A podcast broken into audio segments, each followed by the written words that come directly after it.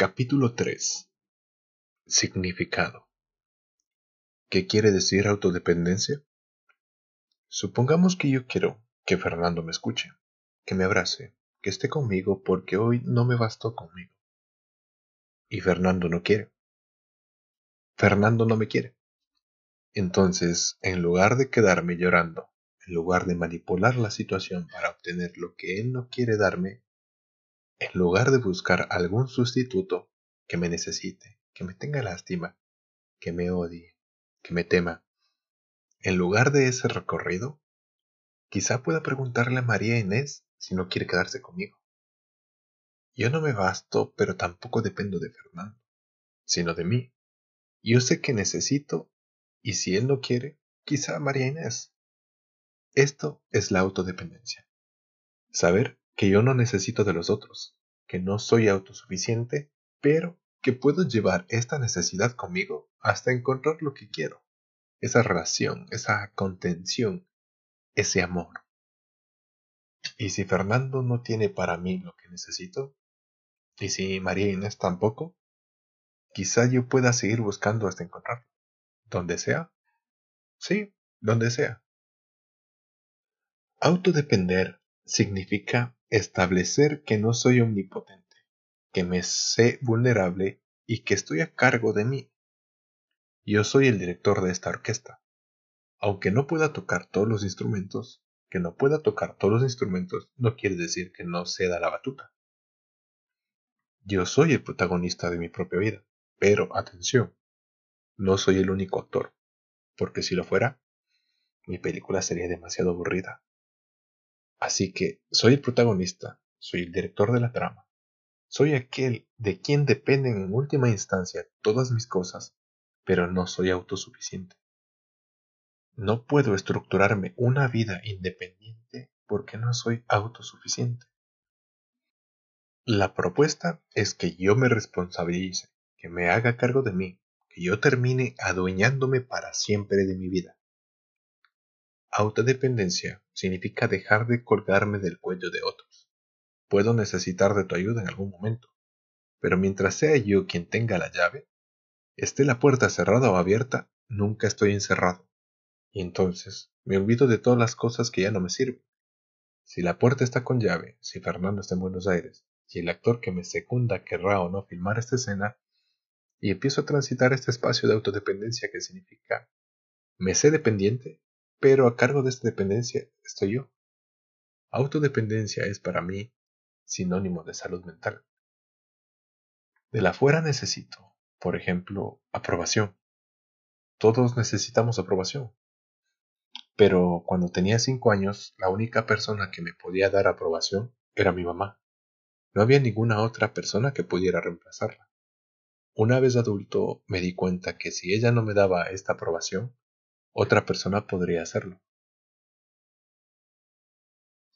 Puede suceder que algunas de las cosas que yo creo o disfruto a mi esposa, con la que vivo hace 27 años, no le gusten. Pero lo que debo hacer no es romperlas porque a ella no le gusta. Quizás a otros sí les gusten. Quizás pueda compartirlas con otra persona.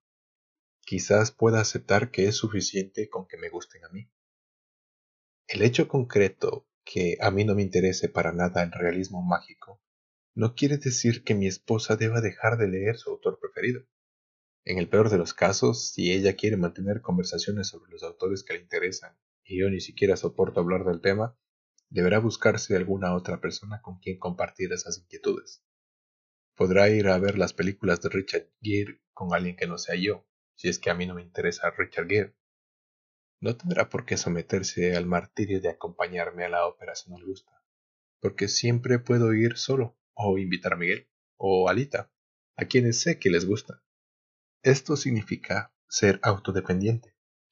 Autodependencia significa contestarse las tres preguntas existenciales básicas. ¿Quién soy? ¿A dónde voy? ¿Y con quién? Para contestarlas en ese orden, Cuidado con tratar a decidir dónde voy según con quién estoy. Cuidado con definir quién soy a partir de quién me acompaña. Porque en ese camino nos vamos a encontrar con la historia de la pareja que está viajando por Europa en uno de esos tours ocho países en diez días? Y cuando cruzan un puente sobre un río en medio de una hermosa ciudad, ella pregunta, ¿qué ciudad es esta, viejo? Y él le contesta, ¿qué día es hoy? Ella dice, martes. Él cuenta con los dedos y finalmente informa, mm, entonces es Bruselas. No, no nos sirve este esquema. No puedo definir mi camino desde ver el tuyo y no puedo definirme a mí por el camino que estoy recorriendo. Voy a tener que darme cuenta. Soy yo el que debe definir primero quién soy. Al respecto, yo suelo decir que contestarse estas preguntas determina la diferencia entre un ser humano, un individuo o una persona. Porque estos son tres conceptos diferentes. Cuando nacemos todos somos seres humanos, es decir, pertenecientes al género humano. Como tales, todos somos iguales.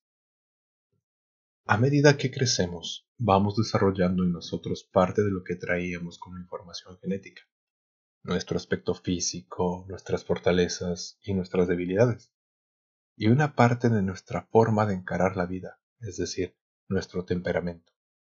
Al nacer, solo somos seres humanos. Este temperamento, que al principio es idéntico o parecido a millones de otros, con la experiencia, la historia personal, nos transforma en el individuo que cada uno de nosotros va a ser. Individuo quiere decir indiviso. Alude a la unidad que cada uno de nosotros es, pero también quiere decir único, en el sentido de especial.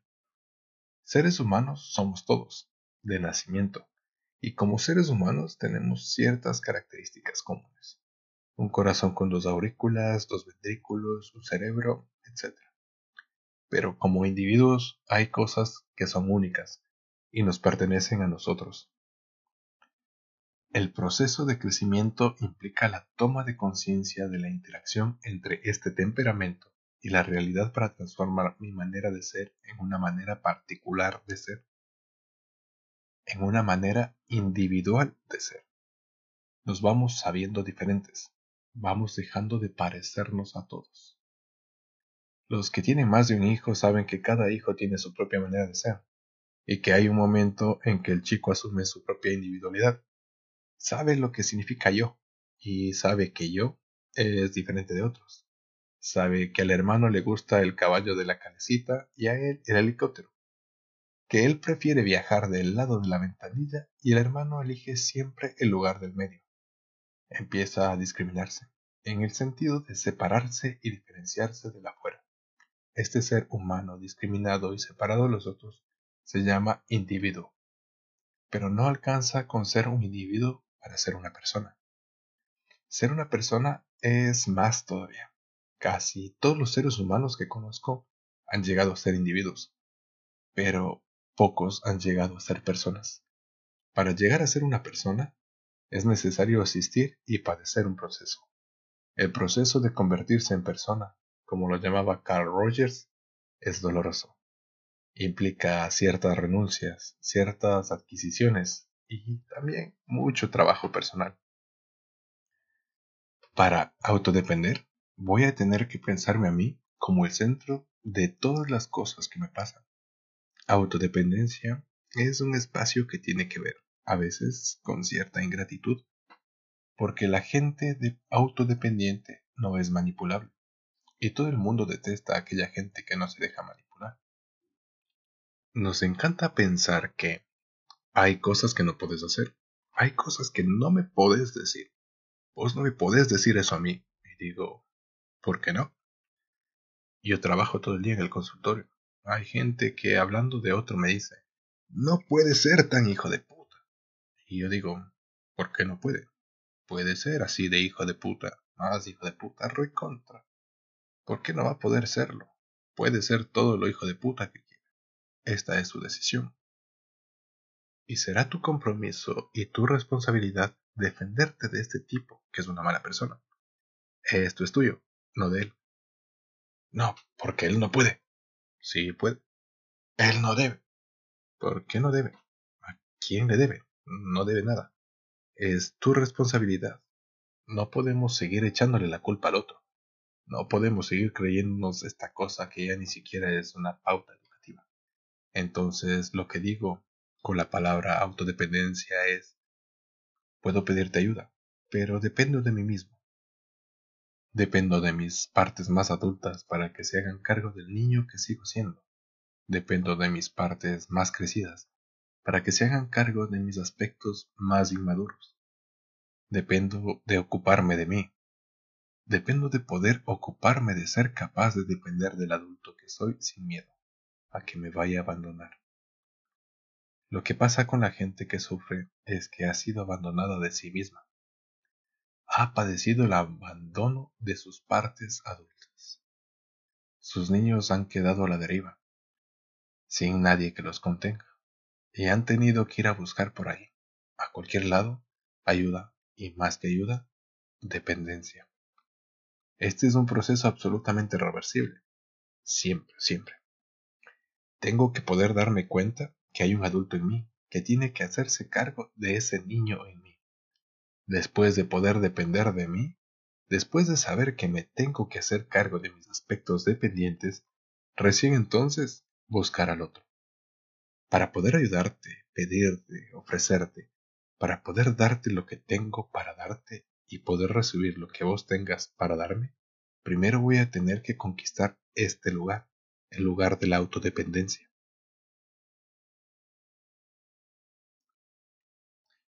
Y ya que dependo de mí, voy a tener que concederme a mí mismo algunos permisos si quiero ser una persona.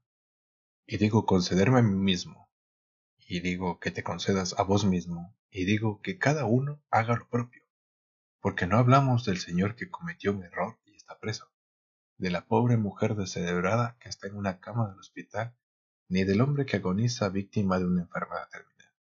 Hablamos en verdad de nosotros de los permisos que Virginia Satir llamaba inherentes a ser persona.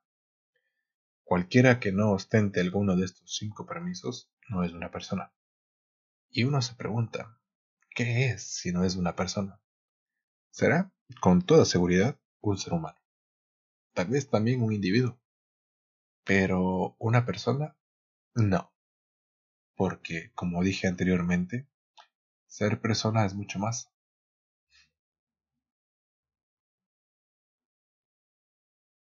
Estos cinco permisos van así. 1. Me concedo a mí mismo el permiso de estar y de ser quien soy, en lugar de creer que debo esperar que otro determine dónde yo debería estar o cómo debería ser. 2. Me concedo a mí mismo el permiso de sentir lo que siento, en vez de sentir lo que otros sentirían en mi lugar. 3. Me concedo a mí mismo el permiso de pensar lo que pienso, y también el derecho de decirlo, si quiero, o de callármelo, si es que así me conviene. 4. Me concedo a mí mismo el permiso de correr los riesgos que yo decida correr, con la única condición de aceptar pagar yo mismo los precios de esos riesgos. 5. Me concedo a mí mismo el permiso de buscar lo que yo creo que necesito del mundo, en lugar de esperar que alguien más me dé el permiso para obtenerlo. Estos cinco permisos esenciales condicionan nuestro ser persona. Y ser persona es el único camino para volverse autodependiente. Porque estos permisos me permiten finalmente ser auténticamente quien soy. El primero dice que si yo soy una persona, tengo que concederme a mí mismo la libertad de ser quien soy. ¿Qué quiere decir esto? Dejar de exigirme ser el que los demás quieren que sea el que quiere mi jefe, el que quiere mi esposa, el que quiere mis amigos o el que quiere mis hijos. Ser persona es darme a mí mismo la libertad de ser el que soy. Es probable que a muchos no les guste que sea el que soy. Es probable que cuando otros descubran que soy el que soy y que además me doy la libertad de serlo, se enojen conmigo. Todos podemos llegar a ser personas, pero si no empezamos por este permiso, no hay posibilidades nos quedaremos siendo individuos parecidos a muchos otros individuos que se sienten a sí mismos diferentes, pero que obedecen y pertenecen al club de aquellos que no se dan el derecho de ser quienes son, que intentan parecerse a los demás. Las consecuencias de no ser una persona son infinitas. Por ejemplo, Si soy un adolescente y necesito parecerme a las demás para ser aceptada, me harán creer que debo ser delgadita como las modelos, alta y espigada, y que debo usar determinada ropa. En este caso, al no darme cuenta que tengo la libertad de ser quien soy, probablemente deje de comer y me vuelva anoréxica. Porque aquí, volverme anoréxica es intentar parecerme a la que dicen que tengo que ser, no a quien yo soy. Es sentir que si peso 45 y la ropa no me entra, yo no soy una persona. Este es un ejemplo brutal y terrible de lo que le sucede a muchas adolescentes que vemos todos los días. A veces en la televisión, a veces en los diarios y a veces en las necrológicas.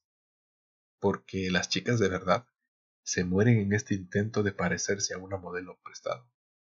Menos crueles y brutales son todas las cosas que nosotros hacemos para parecernos a ciertos modelos. Terminamos forzándonos a hacer lo que no somos, o a estar a donde no queremos estar. No nos damos la libertad de estar en el lugar que queremos, de ser quienes somos. La palabra persona es una palabra heredada del teatro griego se usaba para llamar al actor que está detrás de la máscara que representa el personaje.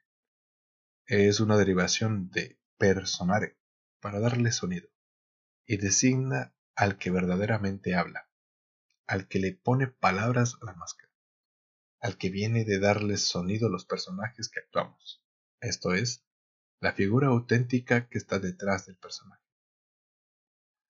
Ser autodependiente significa ser auténticamente el que soy. Actuar auténticamente como tú, sentir auténticamente lo que siento, correr los riesgos que auténticamente quiera correr, hacerme responsable de todo eso y, por supuesto, salir a buscar lo que yo auténticamente crea que necesito, sin esperar que los otros se ocupen de esto. Nada de dejar que los riesgos los corran otros para hacer lo que yo quiero. Nada de correr riesgos que otros quieren que corra. Nada de delegar responsabilidades. Esto determina que yo sea una persona o que no lo sea, y conlleva la posibilidad de quedarse jugando a que se es una persona, es decir, quedarse en el personaje. Pero atención, ninguno de estos permisos incluye mi derecho a que otro sea como yo quiero, a que otro sienta como yo siento, a que otro piense lo que a mí me conviene, a que otro no corra ningún riesgo porque yo no quiero que lo corra. O a que otro me pida permiso para tener lo que necesita. Estos permisos no pueden incluir el deseo de que el otro no sea una persona, la intención de esclavizar a otro, porque mi autodependencia irremediablemente me compromete a defender la tuya y la de todos. ¿Qué pasa con nosotros que cuando amamos creemos que el otro tiene que ser como yo me lo imagino? Tiene que sentir por mí lo que yo siento por él, tiene que pensar en mí tanto como yo quiero. No tiene que correr riesgos que amenacen la relación y tiene que pedirme a mí lo que él quiere que sea yo quien se lo alcance. Esta es nuestra fantasía del amor, pero este amor esclavizante, mezquino y cruel no es un amor entre adultos.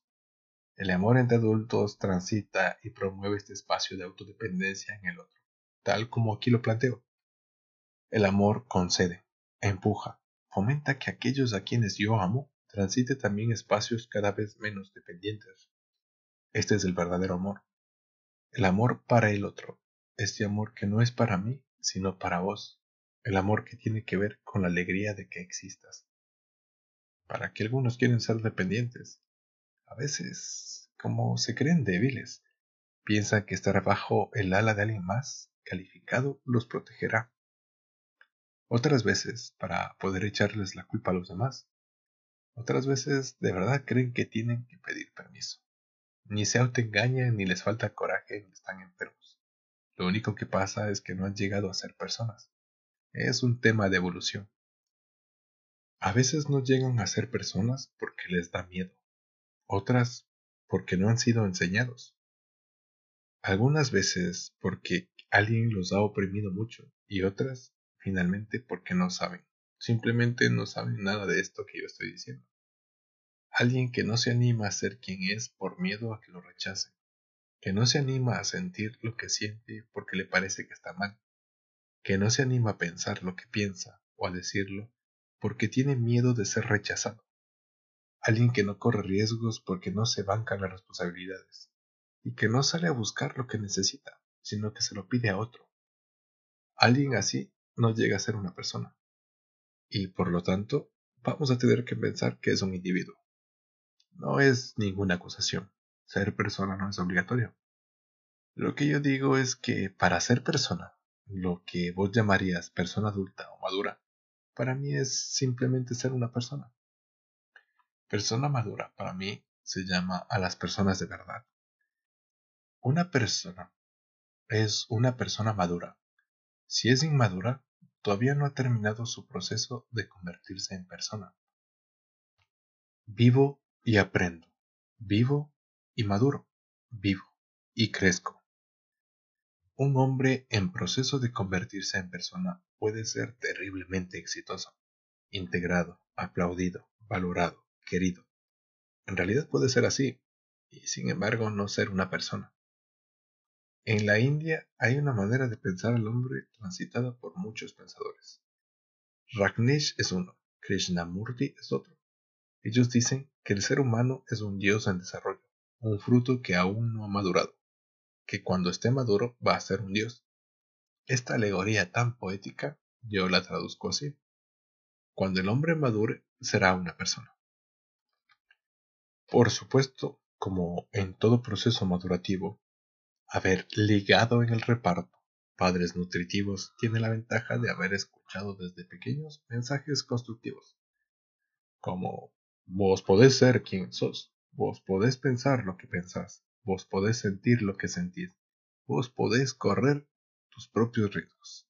Deberías ocuparte de ir a buscar lo que necesitas, porque eso significa crecer, ser maduro y autodependiente.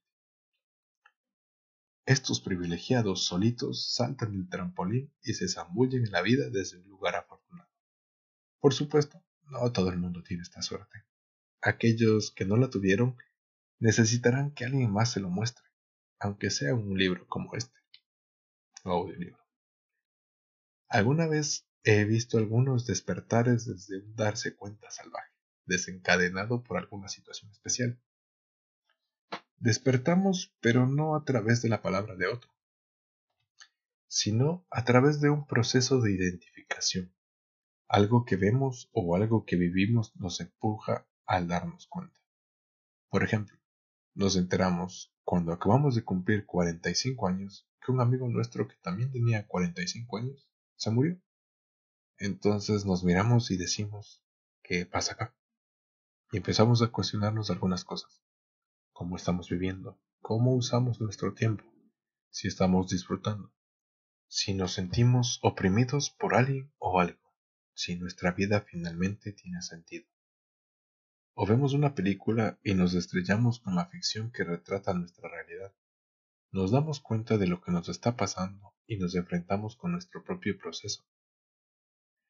Y nos enteramos de que no hay situaciones donde uno no pueda elegir. Asumimos que siempre estamos eligiendo, aun cuando creemos que no elegimos. En la vida cotidiana, en la de todos los días. Y cuando decimos, no tuve otro remedio, yo no soy responsable de esto, no tenía otra posibilidad, mentimos, mentimos alevosamente porque siempre elegimos.